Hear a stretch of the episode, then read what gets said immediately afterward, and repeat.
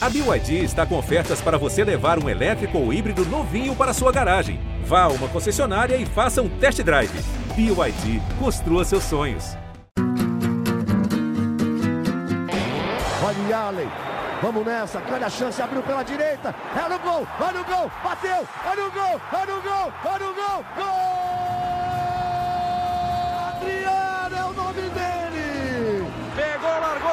Dentro da grande área, o Fernandão bate, gol! Faz o gol, garoto. Faz o gol, faz o gol, faz o gol, faz o gol. É no gol, é no gol, é no gol. É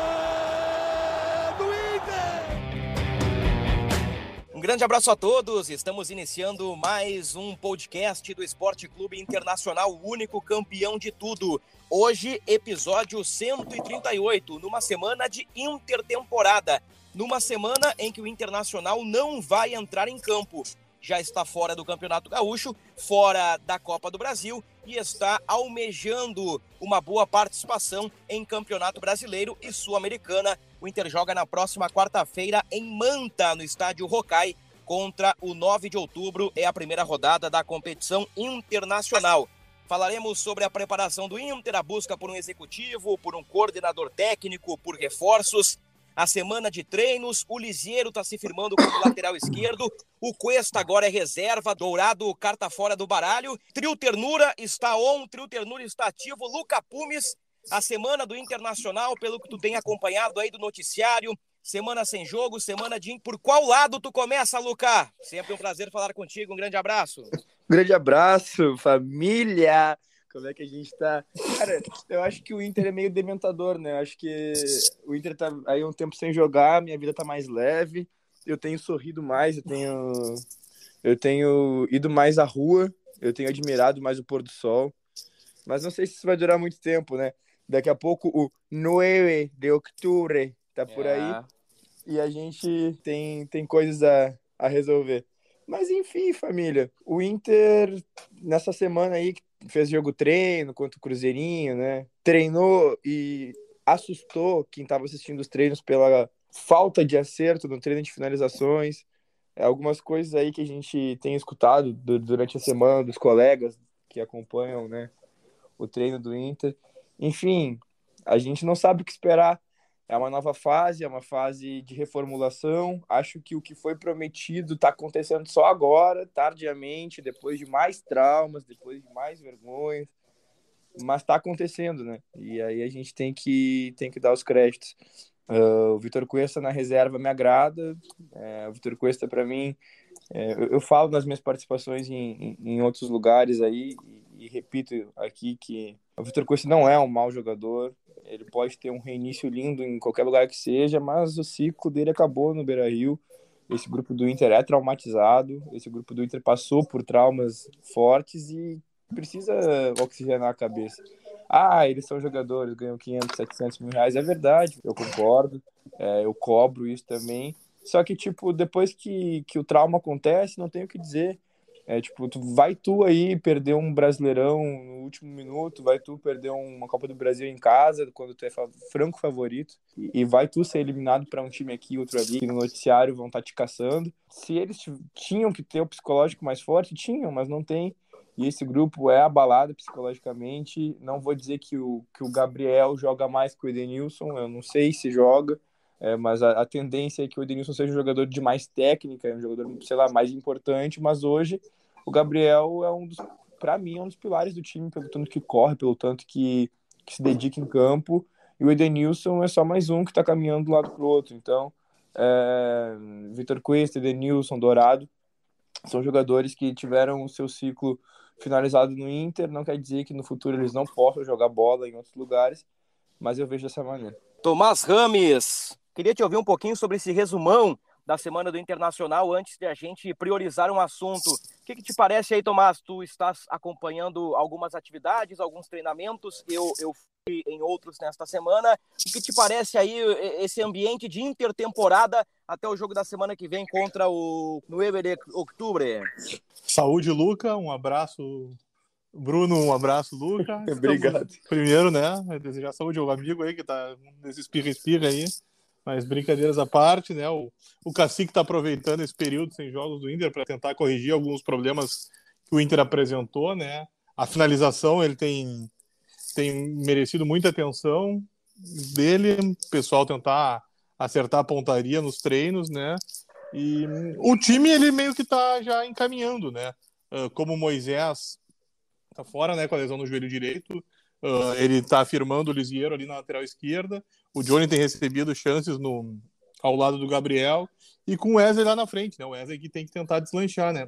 Vamos ver essa sequência desses últimos treinos do Inter antes de viajar para o Equador, para ver se o Inter consegue, né, ter uma boa um bom início de Sul-Americana e, enfim, deslancha. Eu acho que a gente pode começar por aí. Eu quero pegar o teu gancho, Tomás. Uh, em relação aos treinamentos do Internacional, eu acompanhei uma atividade na última terça-feira ou na última segunda-feira, em que um cacique Medina realmente priorizou um trabalho de repertório ofensivo, né? não só de finalização, mas o atacante dominar de costas para o gol, recuar para o volante, o volante imediatamente inverter a bola para o ponta do lado oposto, que faz a diagonal e entra na área. Então, um Medina passou algumas instruções de, de, de, movimentação ofensiva. E eu fiquei um pouquinho assustado que, em determinados momentos, o, o Medina parou a atividade, passou algumas orientações, como o, o ponta esquerda tem que fazer o facão uh, quando a bola vem do lado oposto. Um beabá do futebol, assim, mas que o Medina tá colocando mastigadinho para os caras. Ó, o ponta vai fazer isso, o meia vai fazer aquilo. Então é a primeira vez que eu vi isso do Medina. Porque até então, nós conversamos sobre isso na semana passada, o trabalho do Medina era um iceberg. A gente só via a pontinha, que era o campo. Todo o trabalho feito no bastidor somente por fontes de vestiário, fontes da direção, fontes que circulam nos corredores do CT Parque Gigante Estádio Beira-Rio. Finalmente, a gente conseguiu acompanhar uma atividade, Tomás. O desempenho dos jogadores não foi tão bom, mas a gente conseguiu ver, pelo menos numa primeira amostra, que existe sim um trabalho sendo realizado por ali. Dando crédito, neste caso, aos dirigentes que bancaram a permanência do Medina. Não sei se tua impressão é a mesma, Tomás. Concordo 100% com isso que você falou agora, Bruno. É bem isso mesmo, né? Chamava muita atenção que o Inter apresentava problemas hum, em todas as partes do campo, né? defensivo, na criação e na finalização e, e o Cacique teve, né? Teve na corda bamba, né? Que ninguém sabia, mas a direção bancou o trabalho porque dizia que o, as atividades eram boas, né? Que existia uma ideia ali, mas que alguma coisa acontecia que no, que no jogo não funcionava. Os jogadores, né, sempre deixaram claro também que, que gostavam muito dele, né, que tinha uma relação muito próxima. E nessas atividades que a gente teve a oportunidade de presenciar, dá para ver sim que o Cacique tem uma ideia de jogo. Ele é um cara, como você falou, bem detalhista, né? Ele não se importa de parar com o jogador, ensinar, mostrar o posicionamento, né? Como é que tem que girar para marcar ou para avançar e dar um passe para o companheiro ou finalizar.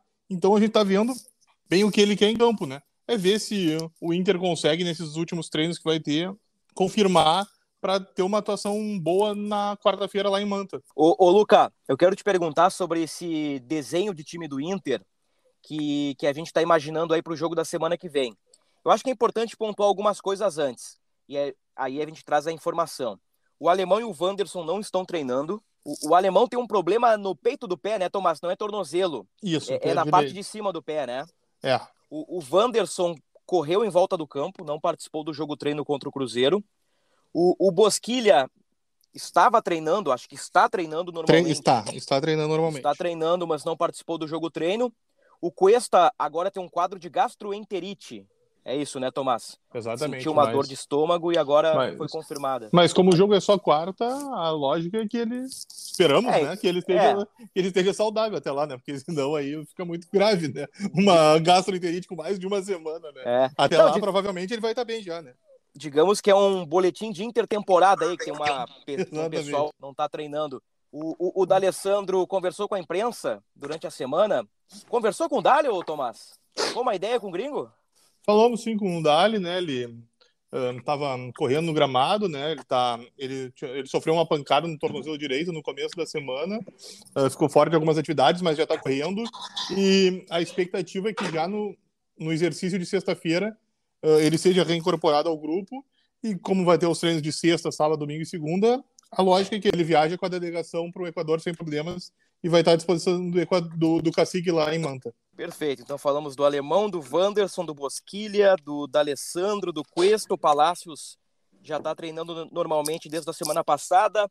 O Thiago Barbosa fez corrida no campo nesta semana. Eu acho que em relação ao departamento médico é isso.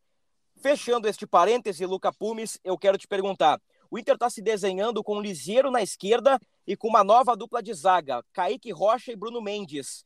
Já que o David está lesionado, e aqui eu lembro de mais um jogador no departamento médico, 20 dias fora, por conta de uma lesão muscular no posterior da coxa direita, o, o Medina está colocando o Wesley na frente e o Johnny ao lado do Gabriel, com o Edenilson um pouquinho mais adiantado.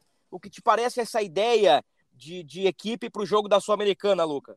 É, o único, assim, o Lisieiro na, na esquerda, na lateral esquerda, me parece mais uma, uma medida emergencial. É, conversando com alguns amigos é, do glorioso soberano, né, o tricolor paulista, falaram que em alguns momentos ele já jogou assim, né? Na base ele começou, inclusive, nessa posição. É, é uma perda, eu acredito, é, pro, pro meio campo do Inter, mas, obviamente, para a medida emergencial é o que a gente necessita para lateral. Agora, uh, o, que, o que não pode, né, na minha concepção, é a gente jogar com Johnny e Gabriel, que daí são dois, dois jogadores que fazem o, prim, o primeiro primeiro momento do meio ali, né? Tipo, o primeiro jogador de meio não pode ser, tipo, dois caras fazendo. Tem que ter um jogador com uma característica é, um pouco um pouco mais de ataque. E aí eu, eu acho que seria legal colocar mais um jogador é, de meio no lugar do Denilson e aí coloca o de, recua o Denilson, já que ele não sai do time, para essa função, fazer essa função de segundo homem de meio. É, de, de meia de ligação, né? Uhum. A transição eu entre, concordo entre, contigo. entre defesa e ataque. Ou a gente pode. É, o Bruno. Eu esqueço o sobrenome do Bruno ali, que o baixinho que chegou. Bruno Gomes? O Bruno Gomes. Talvez pudesse ser ele, né? Mas ele até então, tipo. Sei lá, não aparece. O Inter não, não deu muitas chances. Ele entrou aqui uma ou outra vez e ele, ele entrou, Luca, contra o Guarani de Bagé por aproximadamente 15 minutos. Eu diria que entre 10 e 15 minutos, foi por aí, é, contra então, o Guarani de Bagé. É, só não pode ser Gabriel e Johnny, entendeu? Porque daí senão a gente tá jogando de novo, como jogava é, Dourado e Lindoso, como jogava Johnny e Dourado, como jogava Cara, Johnny e Lindoso. Eu, eu vou te dizer, Luca, sempre. eu vou te dizer, eu, eu concordo plenamente com esse teu comentário aí de Gabriel e Johnny, porque eu vejo o Johnny como o primeiro volante. São dois jogadores da mesma posição. Gabriel é primeiro, Dourado é primeiro, Johnny é primeiro. Eu acho que todos eles disputam a mesma faixa de campo. Aí eu penso que Lisiero, Edenilson, Bruno Gomes disputam uma faixa mais adiantada, de segundo homem. Posso uhum. ter esquecido de alguém aí, posso ter esquecido de algum volante. Matheus mas... Dias. É, o Matheus Dias eu vejo como primeiro, mas eu preciso acompanhar jogos do Matheus Dias. O que eu sei do Matheus Dias é meia dúzia de coisas de Copa São Paulo, então eu não tenho como opinar uh, de uma forma veemente sobre o Matheus Dias. Me parece que ele é um primeiro volante, mas na hierarquia agora ele é um dos últimos, né? E, e eu queria propor o, o, um debate que é o seguinte: o Liseiro na esquerda é cobertor curto ou, como disse o Luca, é uma boa solução emergencial? Eu pego isso na tua frase, Luca, porque tu destacas que é uma perda para o Inter a saída do Liseiro mas o Liseiro na esquerda me parece melhor que o Paulo Vitor. E a lesão do David, eu, eu, lamento muito.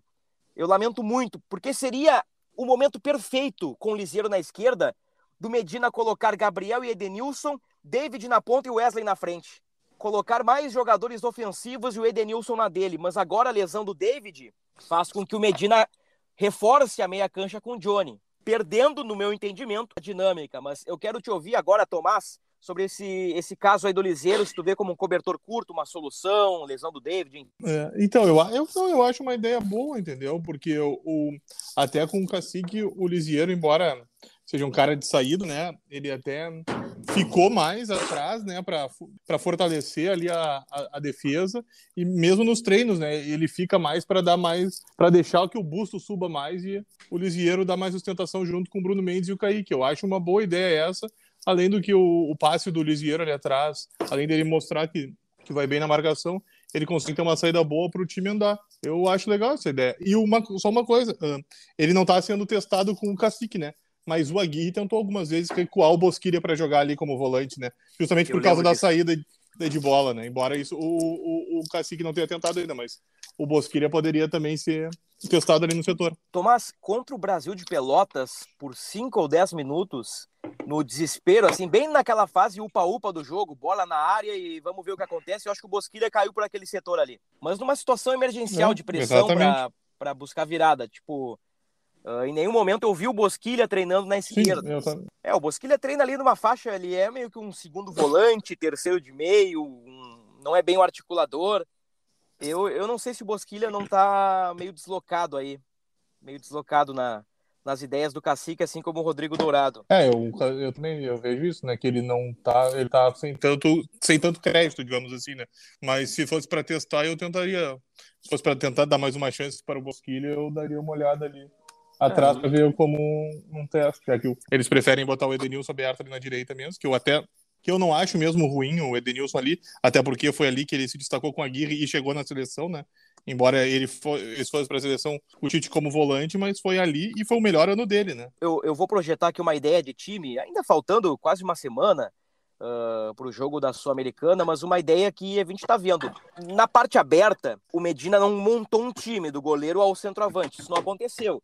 Mas eu vi numa atividade uma linha defensiva e em outra atividade, num outro dia, o Tomás viu na frente desenhado. É uma ideia que seria Daniel Bustos, Kaique Bruno Mendes Lisiero, Gabriel Johnny, Edenilson, Maurício Tyson e Wesley. Tá pintando esse, esse desenho de Inter aí. O Capumes, sim ou não? Nova chance para Natanael? Cara, dá, sei lá. Tipo, porra, do Tanael, cara. Pô, Cara, é, é, é, sim ou não? Meteu um sei lá, cara. É. Pegou. desculpa, me pegou muito de surpresa, cara. Me pegou Mas nós estamos nós estamos aí para isso, né, Luca? Para te surpreender, né? Vai. Agora nós esperamos a resposta aí. Eu- eu- antes, antes de tudo, eu queria, eu queria dizer assim, ó, com todo o respeito e carinho, carinho a todos que foram companheiros meus e de Tomás Rames nesse, nesse ano aí que, que estamos juntos, pouco, pouco mais de um ano, né? Que estamos fazendo o podcast. Acho que tá fechando um ano, na verdade. Mas o que Bruno Ravazoli entrega de entretenimento aqui não existe. Não, não, não, não existe. Não existe. Que ganho. Que ganho. Mas É. enfim. Uma bela gangue. E o Natanael? Cara, o Natanael, pô, cara, se der pra testar, testa, entendeu? Tipo, no- mal não vai fazer, tá tirando dinheiro de nós mesmos.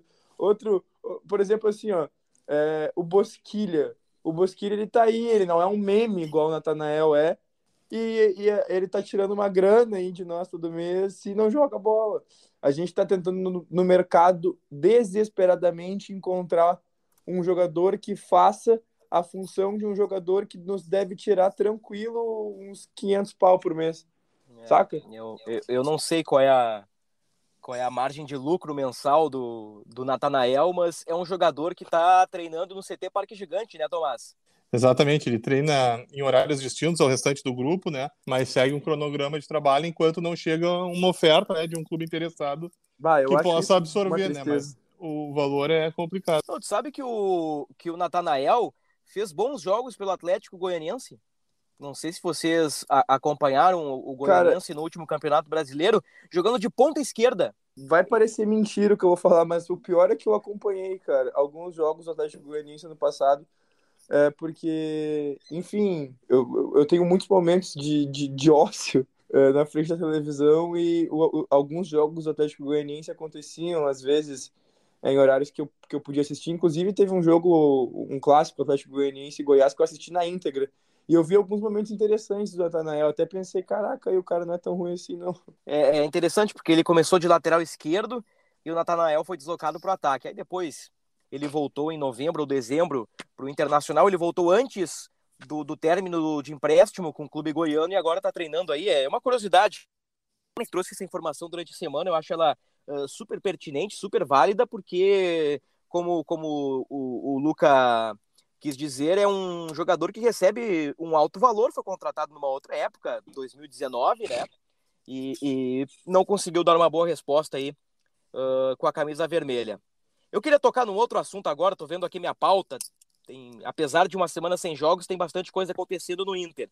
Entre elas, e aqui eu acho que é a, a, o, a, o grande X da questão, busca por um executivo, busca por um coordenador técnico e busca por reforços. O Inter tá sem Paulo Brax, há 27 dias no mínimo. Hoje, no dia que estamos gravando o podcast, numa quinta-feira, exatos 27 dias desde a saída do Paulo Brax. Então é no mínimo 27. O Inter há 15 meses sem um coordenador técnico e, e há poucos dias do encerramento da janela, tentando contratar pelo menos três reforços.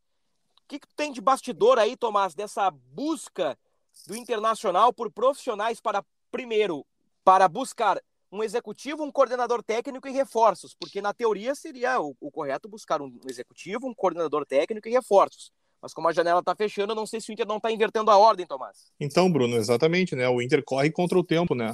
Uh, a janela fecha dia 12 de abril e, bom, o Inter está sem executivo, né? O Inter optou por uh, romper a relação que ele tinha com o Brax e, tá, e tem que ser o, então quem está tocando, quem está liderando é o presidente Barcelos, o Papael, né, que é o vice de futebol, e o Dave Bandeira, que é o gerente de mercado, né? O líder do Capa, eles que estão tentando encontrar soluções para dar uma encorpada nesse grupo do Medina, mas a situação está bem complicada, né?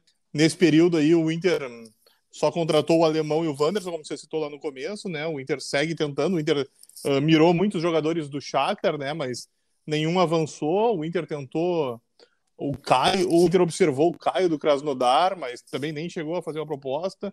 Uh, aquele amor eterno, né, que é o, o Arangues, o Inter só foi e fez uma consulta, mas nem cogitou abrir uma negociação, foi só porque, como o amor aquele, tu sempre dá uma olhadinha, né, mas não fez Pô, nada de... Olha. Mas não fez nada demais que isso, né, foi, foi só para dar um oi ali, mas e parou ali, e o Inter não, não tá conseguindo avançar, né, a situação não anda, e paralelo a isso tem a questão do coordenador, que Uh, o Inter gostaria de ter o Paulo Autori, mas uh, o Paulo Autori até já se desligou faz uma semana do Goiás, mas nada de fechar com o Inter. E o executivo, o Inter não consegue também. O Inter já tentou alguns nomes, mas nada também de concreto. Ou seja, o Inter está nessa situação bem complicada e tá, já, já caiu de duas competições e tem mais essas duas que o Inter espera fazer um desempenho bom, né? E na Sul-Americana só passa um de, um de fase, né?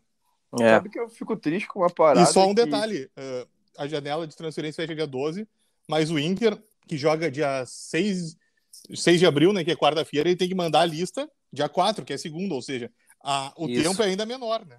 É. Ô, ô, Luca, rapidinho, já te passo a palavra. Uhum. Eu só quero destacar aqui a matéria que entrou no ar na, na manhã de quinta-feira, que é uma matéria bem completinha sobre o bastidor do Internacional, exatamente sobre esse assunto. Então, uh, quem se interessar pelo assunto, pelo bastidor da busca por reforços, executivo, coordenador técnico, nomes especulados. Uh, não é bem uma linha do tempo, mas é um resumão do que acontece no Inter nas últimas semanas. Inter corre para contratar coordenador, executivo e reforços. Esse é o título da matéria.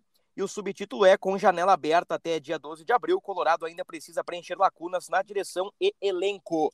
ge.globo barra RS, lá na página do Internacional você encontra essa matéria com todos os detalhes. Vai que é tua, Luca! O que eu fico triste é que antigamente os jogadores chegavam aqui dizendo que se, se interessavam pelo projeto, que não sei o quê, e, e que estavam felizes com o que estava sendo projetado pela pra temporada e fazer parte disso. E hoje é simplesmente, tipo, a, a gente não perde só jogadores. O, o Paulo Autuori, que estava no Goiás, não quer vir para cá, tá ligado? Tipo, o que que tá acontecendo? Por que, que o Inter deixou de ser um clube atrativo? Bom, a gente, eu, eu tô fazendo uma pergunta que é meio retórica, porque algumas, algumas teorias eu tenho, sei que vocês têm também, com tudo que aconteceu no Inter, mas, tipo assim, ó, um profissional que tá no Goiás, que estava num, num, período turbulento lá, passando, tipo, por, né, por um momento que não, não era dos melhores, e o Goiás, tipo, e aí o time do Goiás também uh, vem numa crescente, e mesmo assim ele tá, tipo, né, que, teve na Série B agora, voltando pra Série A, é, fazendo boa campanha, tendo um time interessante, é, mas mesmo assim ele num, num momento turbulento lá. E, e ele não quer vir pro Inter, aparentemente. Tipo, o Atlético Nacional da Colômbia, sei lá, tipo, foi, tava, tava interessado e ele tava dando mais prioridade para ir para lá, querendo ouvir o que seria morar na Colômbia agora, que é um país que há pouco tempo estava passando por uma situação muito difícil em relação a conflitos internos. O que aconteceu na Colômbia se aproximou há pouco tempo atrás do que a gente pode chamar de guerra civil. Um país estava extremamente violento e mesmo assim se considera ir para um, esse lugar e não vir para Porto Alegre para trabalhar com o Inter. Tipo, o que está acontecendo com o Inter? É, me parece que, que é algo realmente envolvendo negociação, não exatamente valores, mas projeto, uh, tempo de contrato, o que o time colombiano pode oferecer ao Paulo Autuori, que pelo que sabemos, pelo que se noticia, né, seria para ocupar um técnico, ocupar um cargo de treinador, e aqui no Inter ele seria um coordenador técnico. Também nesta semana trouxemos em Globo barra RS o, o que o Inter projeta na figura de um coordenador técnico, que é, a grosso modo, a rigor, uh, um elo, uma figura que faz a meia cancha entre departamento de futebol e jogadores mas não só jogadores, pessoas que circulam no vestiário. É o cara que, que organiza a casa para a galera do Capa, traz uma contribuição que foge do alcance do executivo. O Inter se espelha no Murici Ramalho, no trabalho que o Murici vem fazendo no São Paulo. E, e vê no Paulo Autori um cara bom para executar essa função. Existe um, um, um distanciamento entre dirigentes e vestiário a gente consegue perceber isso. Primeiro, porque hoje o Inter não tem um, um diretor executivo e o Inter não tem essa, uh, digamos, essa fluidez no seu bastidor. Então o Inter procura um cara para dominar a bola e sair jogando. Um, um, segundo volante, assim, que vai organizar a casa. Estou trazendo para o futebolês assim mesmo, para explicar bem a grosso modo. Então, o, o Paulo Autório, com a experiência que tem, é, é, o nome que o Inter entende ser correto, Luca. Mas existe uma outra proposta, pelo menos mais uma, né? Aí faz parte do profissional ouvir o projeto e escolher a melhor proposta para ele, né? No que diz respeito às saídas, além do Natanael, que nós já pincelamos, já estamos na reta final do nosso podcast. Uh, não sei se o Tomás quer agregar alguma coisa sobre o Paulo Autori, algo que, que nós deixamos passar, Tomás. É, é, bem por aí, né? Exatamente, Bruno. Referendo tudo que você falou, tá... vambora. Vambora. Então, o, o Mazete e o Nicolas estão saindo, né? O Mazete já nem tem treinado com os companheiros, né? O Nicolas hoje, hoje na parte participou ainda. Então, ainda o Nicolas ainda falta um pouquinho, né? Para trocar de rumos, né? Mas ele estava próximo de acertar com a Ponte Preta. Perfeito. Mazete no Brasil, Nicolas uh, provavelmente na Ponte Preta. É, a gente trocou uma ideia com o empresário do Nicolas essa semana. Ele não quis explicar o porquê, mas disse que tem a com o Inter, é uma questão do Inter aí. Então, o Inter por algum motivo, optou por repassar o Nicolas à, à Ponte Preta e não ao Brasil de Pelotas. Cara, eu acho que a gente pode dar uma pincelada aí. Não sei se o Luca tem alguma coisa a dizer sobre a mensagem do Paulo Brax, dizendo que saiu decepcionado aí com o Inter, lamentou não usufruir do, dos frutos do trabalho.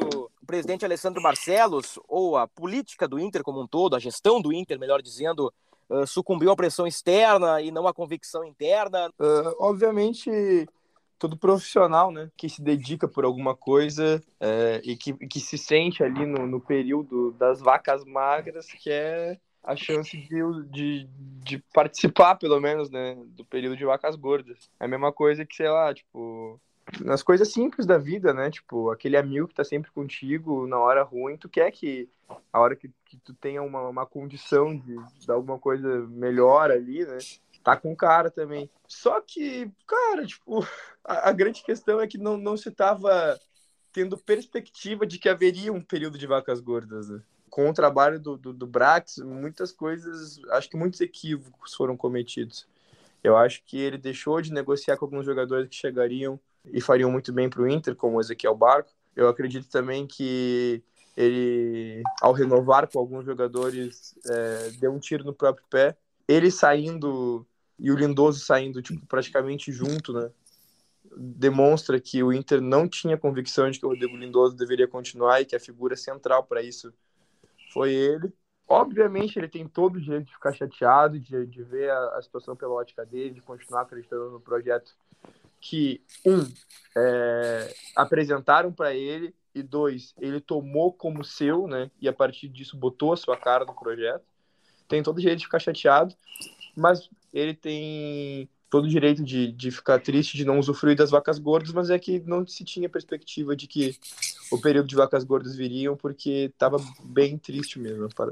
Uma coisa que me chama a atenção é que o Paulo Brax, no bastidor do Inter, relatos de fontes, é que o Brax ele era demorado nas negociações, isso foi exposto por fontes do bastidor do Internacional. Agora, o que me chama a atenção é que, tudo bem, o Brax saiu, 27 dias se passaram e o Inter não contratou um executivo. O Inter há 15 meses não tem um coordenador técnico. A janela tá fechando e os reforços não estão chegando. Então, tipo assim, uh, até poderia ser verdade, eu acho que era verdade, que isso acontecia. Eu acho que ex existem uh, provas que, que, que, comprovam essa teoria. Agora, eu acho que o Inter é lento como um todo. Não é só o Paulo Brax, não é.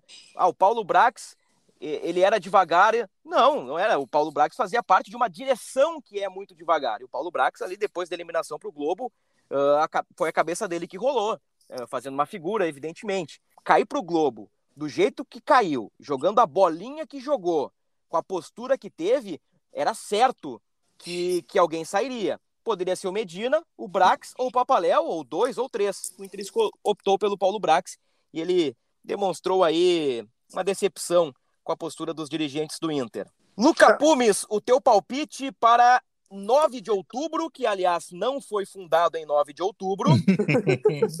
Isso é muito bom, né, Bruno? O é Bruno... muito bom. Não, essa aí eu, eu adorei essa aí. Então explica para o nosso público, né, Bruno? Você lembra bem qual é, por que, que é 9 de outubro? 9 de outubro é a data da independência de Guayaquil. Quando Guayaquil da Espanha, né? Se separou da Espanha, exatamente. É a independência de Guayaquil 9 de outubro, por isso o nome do time é 9 de outubro. A data de fundação, agora tu me pegou, acho que é 25 de abril, né, Tomás? 25 de agosto. 25 de agosto. E a refundação no dia 18 de abril. Olha aí que maravilha, viu? Galera bem informada é outra coisa. Então esse é o adversário do Inter, que tem no ataque o glorioso Caicedo, 29 anos. Esse cara é perigoso, hein? É, esse, aí, é esse aí é o Wesley Moraes do 9 de outubro. então estamos bem demais. Gotham City vai estar tá infestado, então, hein? Porque dois vai. Batmans. É. É, é, é, um, é um, ele, é, ele é um. Ele é mais um da família Caicedo, né? Ele é um atacante forte, vigoroso, então ele, ele, ele faz o pivô, protege. É um cara perigoso, assim, um cara perigoso, o Caicedo do, do 9 de outubro. Ô, Luca, o teu palpite para esse jogo aí, próxima quarta-feira? Meu irmão, acredito que o Inter tem tudo para vencer. Tudo, e tudo que eu digo, hoje eu falo de tradição, camisa e vontade, né?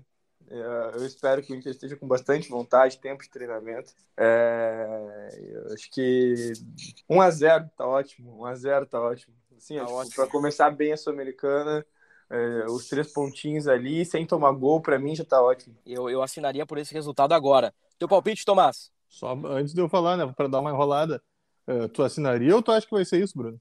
Eu acho que vai ser por aí. 0 a 1 0 a 2 no máximo, vai ser por aí. Vai ser Você por vai... aí. Vai ser vai por ser aí magrinho. também, é um bom palpite, hein? Gostei desse vai ser por aí. Vai mas, ser por aí, vai ser por aí. Mas brincadeiras à parte, 0 a 0 O Tomás tá num ranço com o Inter na Sul-Americana. Eu tô apavorado contigo, Tomás. O teu pessimismo me abala, Tomás. Não, mas não, não tem nada de pessimismo, Bruno. Eu só acho que uh, o Inter tem dificuldades uh, né, de finalização, principalmente, como ele tem mostrado. E se você for pegar, estreias não são muito fortes do Inter, né? Ah, é Principalmente é em torneios continentais, né? Então. Isso é verdade. Eu vejo por, pelo esse histórico do Inter como um 0 a 0 para começar a caminhada. É, ó, é, pontuar fora de casa geralmente é bom. Lembrando que só o campeão do grupo avança. Então é 9 de outubro, Independiente Medellín da Colômbia, do Questinha, e o Guairenha, que na última segunda-feira, dia 28 de março, completou seis anos de existência. Este é o grupo do Inter da Sul-Americana. Bom, galera, estamos chegando à reta final aí do nosso podcast, episódio 138.